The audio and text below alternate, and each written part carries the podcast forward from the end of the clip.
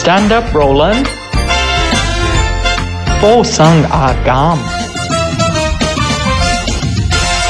我身邊嘅呢個就係阿阿阿 Gordon 啦，係，Gordon 咁另外呢位咧就係阿聰嗯阿聰嘅。咁點解我會認識佢哋咧？咁啊話説咧，我有一次喺我朋友嘅咖啡店度飲緊咖啡，咁係其實我個人好低調嘅，你你知唔知哋知㗎嘛？ 你 你哋咁知。大聲擔凳嘅 啫，我個人好低調噶嘛，飲咖啡嘅時候，咁我見到呢兩個條細路咧喺嗰間鋪頭度傾緊偈喎，即係拍緊嘢喎，同埋就係哦，即係佢哋第一次你相見嘅時候，佢就喺度自己拍緊嘢。拍緊嘢啦，咁就即係佢就想了解下我朋友間鋪頭，咁啊飲下啲啡啊，俾啲意見啊，拍拍片嘅。哦，即係唔係佢哋鋪頭，係你朋友間鋪頭。啊係啊啦，咁我就係哦，哦，啲細路喺度拍咩咧？咁我好奇問下佢哋啦。原來佢哋有一個叫 IDK 嘅誒 channel 啦，嗯就專講咖啡嘅。係咁大家而家都可以 follow 佢哋呢個 YouTube channel。我有 follow 咗㗎啦。係啊， thank you 係 thank you，啊係啊，大家可以跟住呢條 link 去啦嗯吓，咁、就發現啦，哇，佢哋好有心喎、咁而有心得嚟咧，就係咧，哇，卜卜脆喎、叔叔最中意㗎。 呢個你心底話你都攞出唔係唔嚟。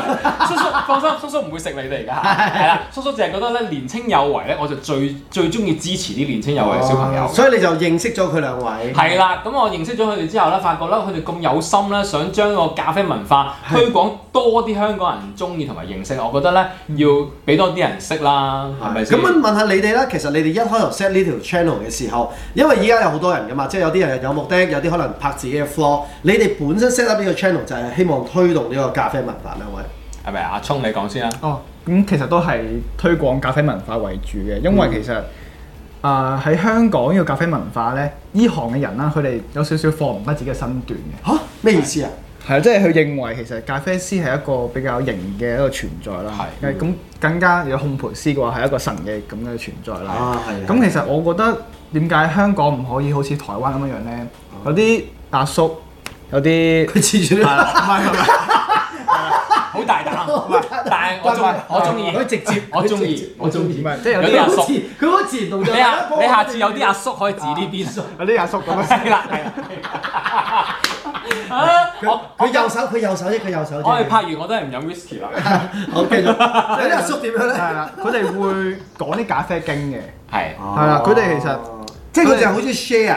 係啊冇錯，佢哋一條片可能十零分鐘，其實對香港人嚟講咧好長嘅條片，係即係甚至乎廿分鐘，係冇字幕嘅，係啊。咁我都有睇過，係啦，佢哋會係啊講咖啡經，即係係啊撚下只貓，跟住邊我個哦即係一路玩，跟住一路就講話係啊，其實我呢杯咖啡點喺點度喺度沖喺度磨豆咁樣樣，即係磨埋俾你睇嘅，佢唔會快鏡嘅喎。嗯咁但係我自己會慢慢咁樣睇晒條片咯。係咁其實點解香港誒個文化可唔可以 slow down 少少？係哦咁我決定拍呢片係。咁樣樣咯。即係你譬如你你覺得就係香港好多譬如咖啡豆烘焙師又好啊，咖啡師都好啦，又未我又覺得未必係話放唔到放唔低個身身段段，因為我覺得咧，我要啊嗯阿阿叔要幫你包少少底 下，係啦，因為咧我諗係因為其實香港人咧好多時係好被動嗯㗎，即係好內斂嘅，咁加上如果喜歡呢一個職業啊，或者即係做緊呢個職業嘅人咧，其實嗯唔好叫我講咁多嘢啦，我唔想係因為佢哋分得好清係啊嘅，即係佢哋可係能啊嗯誒，譬如因為我之前有一次拍劇就做一個咖啡師，啊好容易咧，係啊，完全冇嗰啲氣質啊，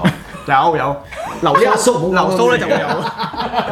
但係咧嗰一次咧，我去參考嘅時候，即係去去睇一啲烘焙師嘅時候咧，佢哋的而且確咧，佢哋嗰個專有技術係佢哋會有嘅。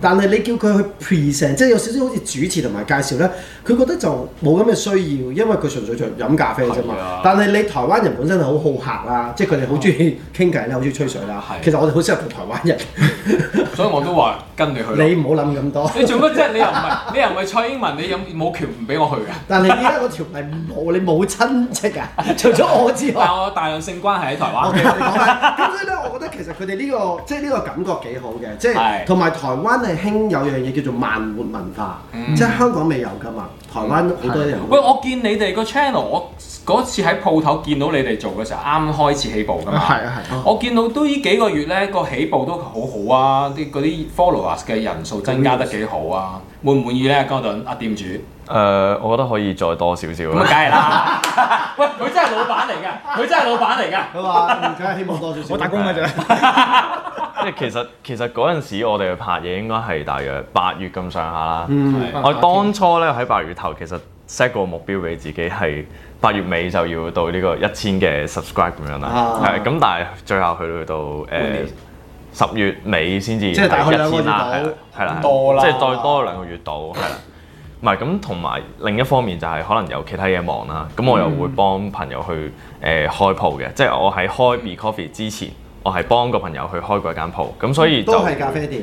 都係咖啡店，係啦哦，咁、就係又係一個人做啦，咁就幫佢去誒、呃做一個 start up 咁樣，哦咁、之後佢依家就自己繼續喺嗰度做哇！翻你嘅，好喂，勁咁喎咁咁就細咁叻嘅，而家細路廿三歲識得幫人開鋪嘅 佢。仲係幫人 start up 喎，即係嗰啲初創公司嗰啲其實 friend。好簡單，其你實好你可簡唔可以單。幫我開我間公司啊？你都知我嚟緊開啲咩誒咖啡㗎？公司啊， 係 Broadcaster 公司。啊同咁唔同嘅。埋你可唔可以幫我開誒第二間分店啊？香港兒童才藝學院。但係但係，我想問咧，你嗰次幫人，因為嗱，我覺得唔同嘅。初初創業咧，你始終攞住自己嘅資金，你攞住自己嘅呃所有自己嘅嘢，你控制能力好啲啦。或者我突然間呢度想多隻杯，呢度多想多張凳係易啲噶嘛。但係你幫人嘅時候，你某程度上係要睇啊，我嘅老闆，即係你變咗係佢係你老闆嚟噶嘛，或者你幫佢，你究竟係以一個即係嗰、個嗰個身位好難攞，因為你究竟係以一個老闆嘅身份啦，定係以一個我幫你創業，咁你話乜我咪幫你盡量做咯，定 係你真係係啦，老闆嘅老闆啦要。係啦？你係邊種咧？誒、偏向第二種嘅，即嗯係佢想要啲乜嘢，我盡量俾到出嚟。哦咁但係同時我都可以加多少少自己嘅意見落去，嗯係啦、咁不如講咁下然後你就說服佢哋去到係。有少少跟翻我嘅諗法去做，都會有呢啲元素喺度好。食喂，係咁啊啱啦，講咗你呢筆先，呢一 part 不如嚇啊。喂，其實你點解廿三歲會係咖啡店主咧？做咩你妒忌你？係啊， 係啊，梗係啦。即係喂，即係你係你你你做咖啡師起家定係點樣嘅咧嗯嚇？即係點個故事係點嘅咧？誒，其實我由接觸咖啡開始咧，咁大約係誒喺呢個啱入阿蘇，咁中學完咗之後讀阿蘇啦，咁就 part time 做咖啡師嘅，咁做咗一年兩年咁上下嘅 part time 咖啡師，之後就機緣巧合之下啦，係我最大個家姐就話：喂，不如出嚟開鋪啦，你又中意玩咖啡咁樣，係啦、咁初頭都係上咗一間淨咖啡嘅 coffee shop。嚇係啦，咁但係奈何喺租金嘅壓力之下咧，就係一間餐廳咁樣嘅，係啦，就好多好多嘢食，即係重點都係喺嘢食嗰度。但我想嗯問係你由細到大，即係譬如你你話你第一份工作嘅時候就係 part time 做誒同商掛咖啡相關係係嘅，你係好中意即係哇聞嗰陣香味，定係冇啊有有錢咪揾咯？邊一種先誒、啊？本身係嗰種聞嗰種香味好吸引，係啦，咁同埋成個玩個過程又係覺得，哇又好型喎，咁二嗯嚟沖到嗰杯嘢好飲，你又會覺得哇好開心，好有滿足感，係啦，嗯咁係好多方面嘅嘢去到令到我更加中意誒想做落去，將佢成為一個事業正職職業咁樣咯，係啦，嗯，係啦，咁咁就最。最後就開咗嗰間餐廳。係啦，開咗個間先嘅，咁之後就誒、呃想跳翻出嚟拍片啦，咁之後就誒、呃、離開咗個 full time 嘅職位啦，咁、可能久唔久會翻去幫手，係啦、後尾就係咁啱我 friend 又誒、呃叫我喂幫佢開間鋪，係啦，咁開完嗰間鋪之後跳翻出嚟，咁我自己有啲咩做咧？咁我就喺度諗，不如就開鋪啦，嗯，係啦，就係咁啦。啊，不過都好嘅，因為有啲如果你係第一下就已經開鋪咧，可能會撞好多板。係但係你經過開餐廳啦，你又開始識可能哦，原來一間誒、呃 coffee shop 又好，或者一間鋪頭嘅營運，原來要顧及可能顧客啊，嗯或者地段等等嘅嘢。咁你喺屋企攞咗呢個經驗之後，你再幫人 start up 間公司嘅時候，可能又睇到咦，原來人哋開嘅時候有啲成本啊，所有嘅你更了解，咁其實都係好事嚟。喂，咁但係嗱，我哋透明度好高嘅，即係嗱，坦白講，一個細路咧，廿三歲要問佢創個銀行有幾錢？啊係啦，咁即係唔係個個好多人會問你，咁你個資金何來咧？借錢咯，係啦啊，要借錢嘅係借錢。係，咁誒，但即刻震咗我唔識講但 我唔識講落去但係咧即係會唔會喺屋企幫手先啊，定點樣誒、咧？問屋企人借，但係其實我本身就係諗住都係問銀行借之類嘅，係啦。係咁但係既然屋企人借到，咁就問屋企人啦，因為你唔使俾息啦，手續會少好多啦，啱嘅係啦。咁同埋我諗就即係嚟緊，咁我同埋平時會睇好多書嘅，嗯可能又會睇到一啲誒、窮爸爸、富爸爸等等嗰類嘢，咁佢都係會教一啲你誒點、樣使錢嘅概念，係啦。咁就係先一開始借咗嚿錢翻嚟，嗯然後去做一啲真係有意義嘅嘢。嗯。咁就會有錢翻嚟咯。咁、但係比起相相比起你誒好、辛苦去儲一嚿錢翻嚟，個速度係嚟得快好多。咁當然嗯係啦呢個係正常。呢、個呢、個我覺得好好，因為即係譬如多數咧，屋企人咧，可能平時就算點樣關係一般啊，即係唔去到差嘅時候啦。多數如果你真係有一個創業嘅心，而你有誠意嘅話咧，屋企人睇到，即係譬如頭先佢真係講話，哦，其實我睇書，我唔係話攞嚿錢嚟亂咁揈，借咗你買咗好多自己娛樂上面嘅嘢。佢咁有目標咧，我諗佢屋企人一定會支持嘅。嗯，但係你開咗幾耐啊？而家新會道嗰度誒兩個零月係啊兩個零月啫喎。感覺如何咧？誒、呃感覺都唔錯，係啦。啊一開始可能冇乜咁多人識嘅，但係累積咗落嚟啦。近呢個月就翻誒、開始有啲回頭客咁樣嘅，係啦。咁佢哋又會再介紹多啲朋友，咁就越嚟越好啦。嗯係係咪做到你嘅目標？因為咧，嗱頭先佢講啦，佢第一間嘅時候係因為屋企人覺得喂唔可以單靠咖啡，係即係點都要添置啲嘢食。但係到你自己 own 啦，你你你，因為頭先你就係講係到係喂咁經濟係一個壓力嚟，租金嚟㗎嘛。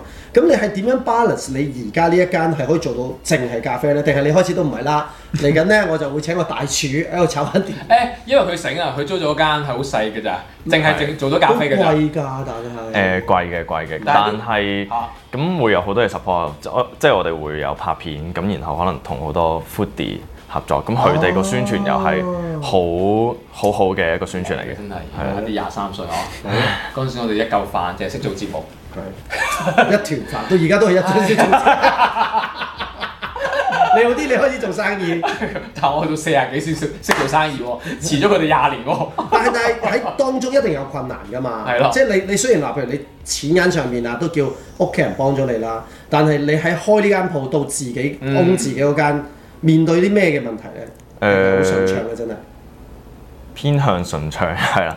哦個困難嘅地方就係可能你一個禮拜先得一日假，咁然後嗰一日假你都係要做翻鋪頭嘅嘢，即係可能你要買其他臨審嘢，因為我間鋪細嘛，我唔可以嗯你而家係一冇次過冇請 order 人嘅好多嘢，冇啊，暫時都係一個人。 所係以啊朝頭早間又係佢，晏晝間又係啊佢。你知賣咖啡朝頭早間係好乸早㗎。係係係係啊，我揾有一次約佢哋開會，佢話誒，不如十點我嚇，我未醒喎。所以你咪唔開唔到 鋪啦。人哋嗰啲八點幾，我諗佢即哋係正常開鋪要八點幾。 係誒啊，冇我開十點我都係。 你嗰度開開十點都 OK 嘅。唔係，如果因為假設，即係我我媽咪以前係做早餐嘅係，即係都都係以好咖啡因為為主。早餐真係佢係啊四點幾五點就要 start，要翻去 pre 嘢嘅，係係啊，你要準備好多嘢㗎嘛。即係其實你講緊你十點幾你係做諗住做 lunch 嗰扎㗎啦嘛，都已經係做 lunch 㗎。係咯，因為正常你十點幾要開始翻去 prepare 開鋪頭，因為我自己都開個小型嘅咖啡店，嗯樓上咖啡咯，係咪台灣啊？唔係啊香港啊，啊係啊係啊，唔記得咗添。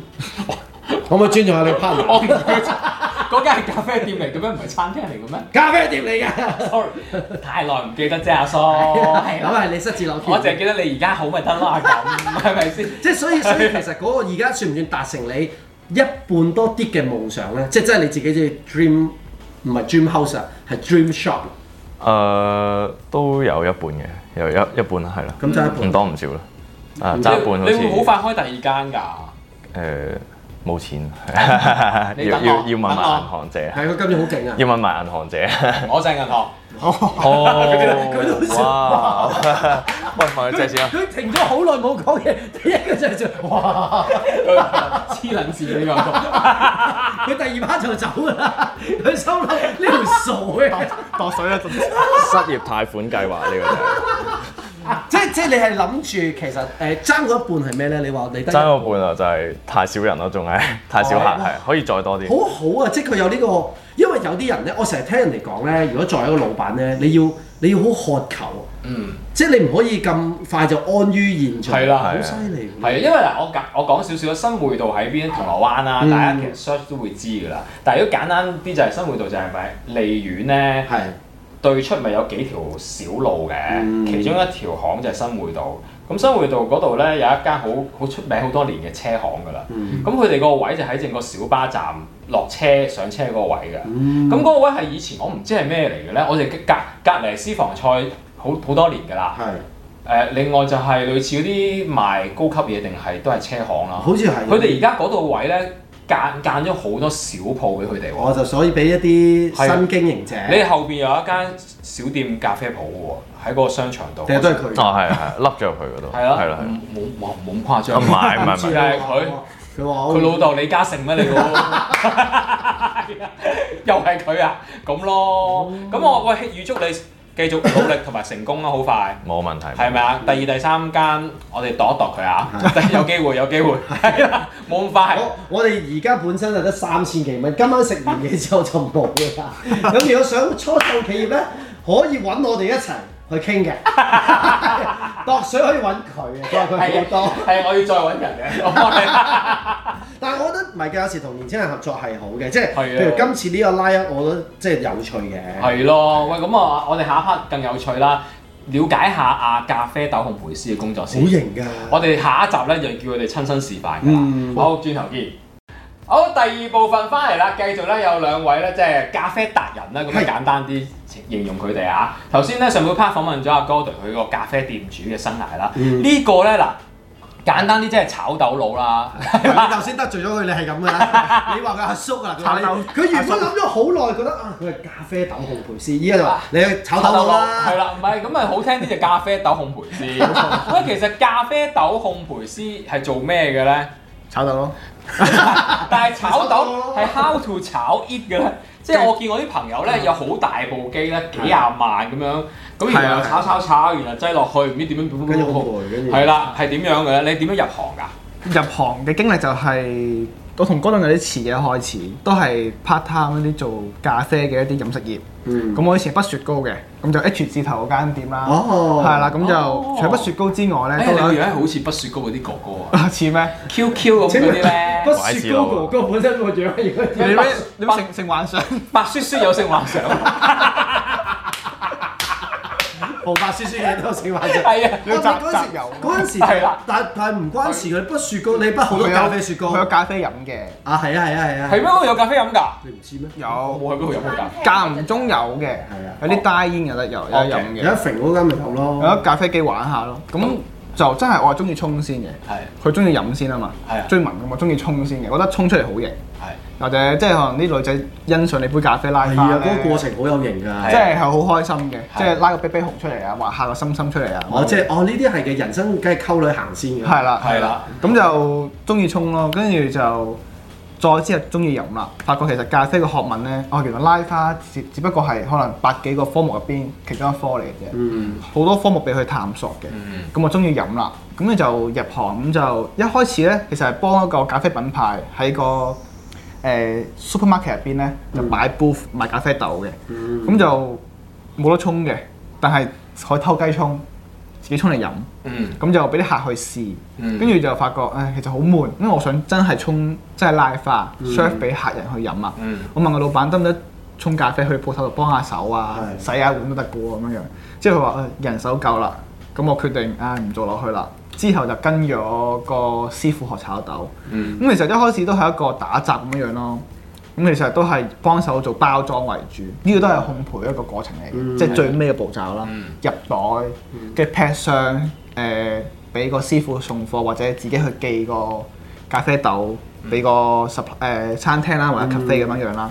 咁、然之後過咗嗰段學習階段啦，咁我而家自己都出嚟開間誒 roastery 啦，咁、就炒豆啦。咁其實過程都係誒、粗重嘢嚟嗯嘅，係啦、磅豆啦、生豆啦，之後倒上個嘅烘焙機度啦，跟住就要睇火，就要做調節，係之後就哦時機成熟啦，咁就倒出嚟，嗯然之後咧再進行一個 QC 嘅環節啊，有冇炒窿咗啊？係有冇炒得唔夠火數啊？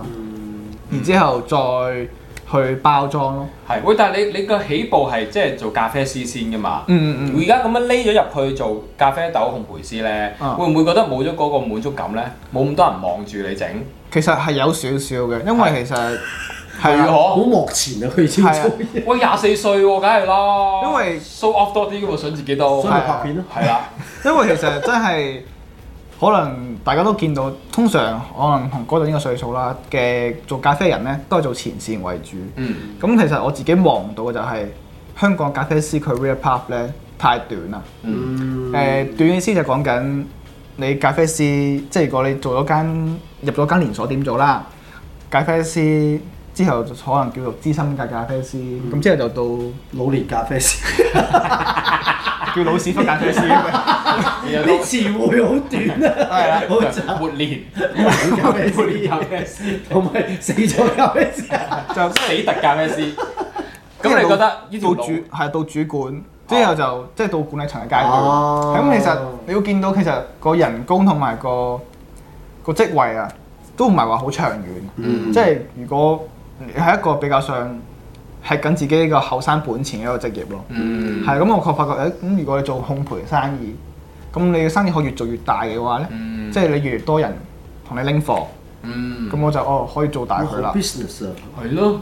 即係有廿零歲佬。啊！你哋以前食咩奶粉嘅咧？同我哋嗰咖啡代豆咯食喎。我哋爭咖啡豆我同我哋爭咁遠嘅諗啊係啲咯嘢以前，細個即係佢哋諗到，首先譬如依家做一樣嘢，我唔滿意，因為我見到十年後嘅自己都係個職位唔得，要再勁啲咁樣。即係你你如果佢喺外國嗰一個，嗯，我要遲啲有塊農田，全部種咖啡豆咁樣，係啊係啊。跟住我要買架機咁樣做啦咁樣。咁你會唔會你個理想都係想最後自己開間鋪頭，供豆嗰個又係我都想你，嗯嘅。然後有間誒、呃咖啡鋪頭，沖嗰個又係你，或者你請人啦，到時會唔會都想有呢？即係即係純粹想供佢唔豆係嘅？佢上得遲啲咧，嗰啲豆裏邊咧自己包裝嗰啲有個樣啊係啊喺前面，嗰啲係最勁噶嘛。沖沖哥，係啊沖亞中中咖啡咁啊樣，都係想，沖咖都係想做一個品牌出嚟啊咯，一個可以 supply 到甚至乎國外嘅一個咖啡豆嘅品牌，嗯咁就多啲人欣賞。咦，我想問咧，因為咧，我嗰陣時拍劇嘅時候咧，即係我就係做佢嗰個角色，但係咧，我我知道係有比賽嘅喎，有啊即係有一有啲啊比賽係你要睇下誒參加啲比炒咖賽，啡豆比賽係。啊，即係你烘焙師一個嗯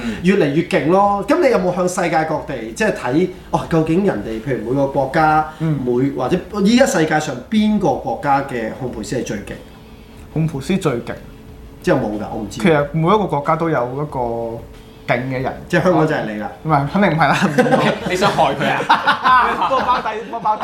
啊，阿錦哥咧講笑嘅啫，係啊，因為喺我心目中佢 number one 啫嘛。大把資深嗰啲鬧死佢，如果你話佢。 唔係，因為我我唔知佢哋點樣分啊！ 即係嗰陣時我我我拍劇嘅時候得知得好少啊，嗯因為誒、資料唔係十分多啊嘛，因為我嗯哋純粹話、哦知道有個咁嘅比賽，跟住就會話、哦有世界排名咁嗯嗯樣。咁佢哋有冇世界排名話？其實冇排名哦冇排名嘅，即係但係你話如果個文化嚟講，如果而家而家啲人中意飲嗰個叫淺烘焙咖啡豆嚟講咧，咁、嗯就係啊可能挪威嗰波嗰度做得出色啲，嗯係啦，出色少少嘅，佢哋、即係將一個淺產文化個知識同埋嗰個 technique 咧，再帶翻嚟亞洲啲地區咁樣樣。咁、以往都係意大利啊行先咯，以往咯。但係有冇啊話邊個世界地方邊啲豆係最靚？即係我我哋唔識就咁樣哦，咁啊講個產地嘅，嗯係啦，咁就唔係話邊個國家嘅，因為有啲國家係唔種咖啡豆噶嘛，即係譬如文化好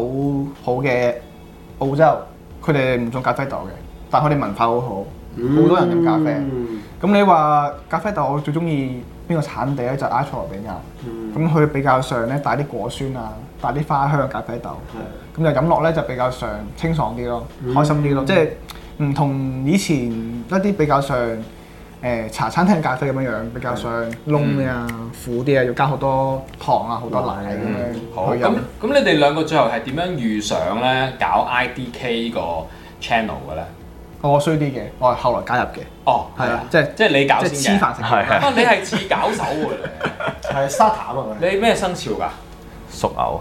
咦喂，旺我哋喎、誒屬牛嘅咩你？我都係屬牛啊！咦旺我哋喎、哎都話我行運㗎啦，一揾就揾到啲送牛啊！我哋今日我哋前上幾一集先喺度睇開，我哋兩個都係屬牛係啊喎，我哋係喎我會每日落嚟咖啡鋪揾你㗎啦。哦，好啊，好啊， 咁咧，你屬咩旺我㗎啊咧？我都係屬牛咯，屬牛哇聽書啊， ！Cow，double 一人八個， cow，OK。咁應該你都係熟牛唔係，我係屬鼠啊！鼠同牛係六合啊！係 咩？喎，我兩個牛加埋要加一年先係樹咯。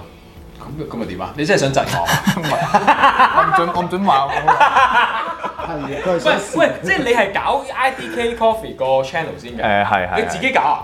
自己一個係。咁你咁一個人對住個鏡頭講嘢開頭，但我見你哋嘅時候已經係啊兩條友嘅咯喎，係點樣唔係，我㗎？啲第冇第二三條片已經啊冇冇攞去就揾我啦嘛。係啊，哦，即係一開頭提頭一兩條可能係自你係己，係點樣揾佢啦？我想加入咁樣啊個 channel。咁其實都識嘅。咁其實我自己都想搞嘅，我真係諗住搞嘅。其實跟跟住住咧 channel 定係個 YouTube channel，咁啊哦，即係發覺咁不如一齊搞啦。係啦，因為我自己唔識剪片啊嘛，我識啊嘛，嗯我衰過，我話我衰啲，佢講到個事實真相啫，我想就因為唔識剪片想揾佢啫嘛，佢係我啊，你你揾我啦，係佢，你係佢 坐交周 你係圍， Ivy。我 都想做，不過我唔想剪同埋唔識剪咁樣咯。咁但係你哋咁樣嘅合作咗之後啊，你覺得呢未夠一年啦，IDK 係咪個 channel 未係有啲咩感受咧？run 咗呢個 channel 都差唔多就快一年啦。嗯，哇！對個 channel 嘅感受就係、哦即係好多謝原來咁多香港人係睇緊呢個 channel 嘅，係啦，嗯即係成日都話啦，咁你個 subscribe 個數字係誒、呃一一部分嘅，但係其實個觀眾係多過 subscribe 嘅嘛，一定係啦，係咁就即係好多人會睇。咁就好開心啦，代表個文化都越嚟越成熟啦。咁點解上年可以開到八六間 coffee shop 咧？即係全個香港，逆市係啦。咁就真係證明係誒成個行業都喺度發展緊。咁我好開心嘅。咁、個 channel 就係會做得吃力啲，誒、吃力少少嘅，即係要 push 自己。可能你今日唔剪，你可能過幾日你就一定要剪，係、你唔可以唞咗佢，即係個夜晚個時間係啦。咁同埋自己本身已經有間鋪咧，就會覺得誒係攰啲嘅，係啦。如果可以唔使睇住間鋪，淨係剪片咧，咁就正啦。不過我覺得佢有個即係我我真心欣賞其中一樣嘢咧，就係、因為佢嘅內容方面咧，唔係話，因為有啲譬如我我假設我開 YouTube channel，我係為咗自己嘅啫嘛，即係我會諗哦咁我咪介紹自己啲咖啡豆有幾勁，自己嘅咖啡鋪有幾勁，自己啲沖嘅咖啡幾好飲咪算咯。但係佢頭先係會話哦，我去周圍試下人哋嘅咖啡，或者佢係想推呢個文化，即係佢嗰樣嘢好宏觀，佢咪話我我咪想自己煲自己出嚟咯。佢、你做咩偷笑啊？你係想咁樣係咪？係嘅係嘅，但係但係我兩樣啦，係嘛？但係我覺得呢樣嘢對於一個年青人嚟講，我覺得佢哋係目標遠大啲嘅，因為嗯佢係想成個香港，即係佢頭先第一時間講佢話，哇！原來我哋香港開到百六間，而唔係講哇！你睇我開到我嗰間啊咁樣，嗯即係佢佢嗰件事係即係佢想個 industry 好咯，唔係淨係想自己好咯。好好啊。好緊要嘅呢樣嘢。喂，咁我哋下集咧係都想你哋留低嘅，因為咧喂有咁多工具或者話有兩個咁正嘅人喺度，梗係要去介紹同埋示範下啦，好嘛？嗯一個就手沖，另一個叫咩話？Aeropress 啊，係係咩嚟嘅咧唔知？係啦，我都唔飲咖啡，你係咪唔飲咖啡？我唔係我我我其實好怕飲啲唔好飲嘅咖啡，嗯因為我以前我媽咪做茶餐廳嘅時候咧，嗰啲真係好苦，即係因為佢哋係係早上跟住用真係用嗰啲。斯文， 係啊，唔係嗰個都唔係問題啊，即係佢哋用嗰個茶袋啦，即係大家以為佢係係咁試絲襪問煲，啦係啊，係咁煲係啊，，嗰種濃味啊，濃過你飲，翻煲再翻煲，啊即係我都唔知點樣用，好似哇，你飲翻咖啡啦。型啊嘛，因同為埋你都會過台灣居住同埋發展咯，台灣一你有冇街諗都過台灣係。發展啊？有嘅其實去台灣咯，一齊去咯係啊，我哋三個開鋪搵去我你 你咁喂，你咁衰嘅！我講咗半年，佢冇邀請我，佢話 我哋一齊去啊！佢分明就係歧視老人家，啊但係但係同長者過去，佢話你阿叔啊。 長者經驗先好喎，你知唔 係，不過真係嘅，我覺得誒、因為可以我哋一陣都討論下啦，即係其實世界各地唔同嘅文化，台灣都好流行㗎嘛，我相信佢哋都有啲諗法嘅。係啊，好，我哋下集再傾。